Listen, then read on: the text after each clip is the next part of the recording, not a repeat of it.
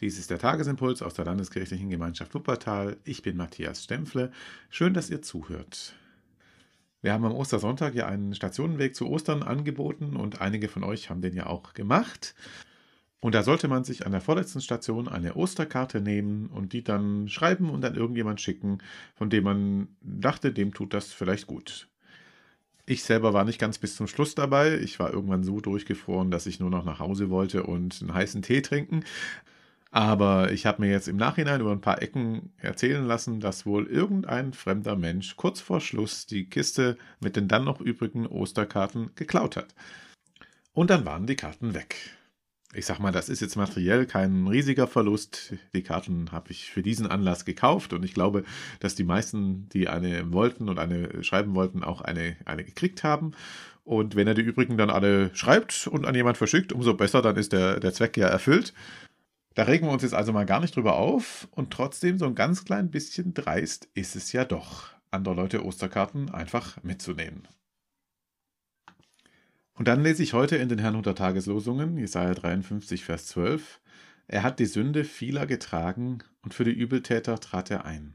Und wir Christen denken dann natürlich sofort an Jesus, wie er am Kreuz hängt. Und ich denke sofort, ja, natürlich, meine Sünde hat er getragen. Und für meine Übeltaten und Missetaten ist er gestorben. Ja, ja, aber für die der anderen halt auch. Und das ist der Punkt, wo es spannend wird. Nun ist der Diebstahl von österlichen Postkarten vielleicht nicht eine von den ganz, ganz, ganz großen Sünden, aber ich nehme jetzt mal unseren Osterkartendieb einfach mal als kleines Beispiel. Es gibt natürlich auch viel größere, es gibt ja viel schlimmere Dinge, die Menschen einander antun. Und was heißt das denn dann? Er hat die Sünde vieler getragen und für die Übeltäter trat er ein. Heißt das, ich darf mich gar nicht aufregen?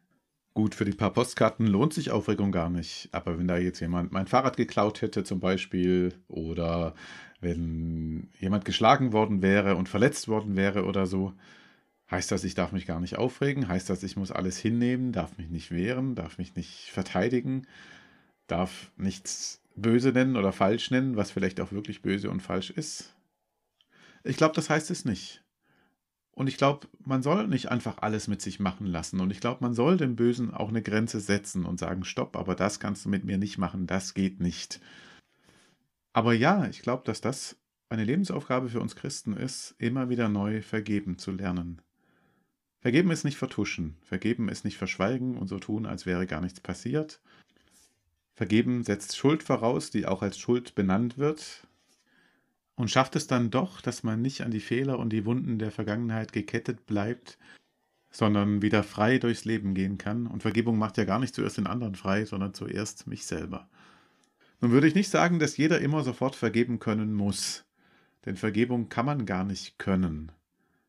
Vergebung fällt einem zu. Vergebung ist eine Gnade, wenn man vergeben kann. Wie gesagt, sie befreit uns selber, sie lässt uns über den Dingen irgendwann stehen und nicht nur so tun und das spielen, sondern wirklich Sie erhebt uns über die alten Wunden und über die alten Schulden.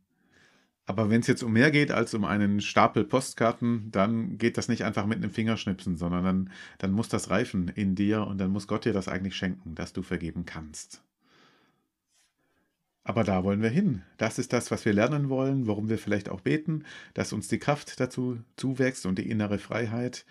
Im neutestamentlichen Lehrtext aus Lukas 6 sagt dann Jesus, Segnet, die euch verfluchen, bittet für die, die euch beleidigen.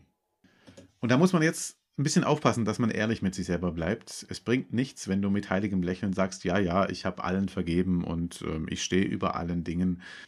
Weil dann frisst du es in dich rein und dann trittst du bewusst oder unbewusst unterm Tisch und dann explodiert es dann manchmal an völlig unpassender Stelle, völlig unverhofft und das ist ja auch nicht in der Sache. Es geht ja nicht darum, dass andere meinen heilig abgeklärten Gesichtsausdruck äh, sehen und sagen, guck mal, wie toll der das kann.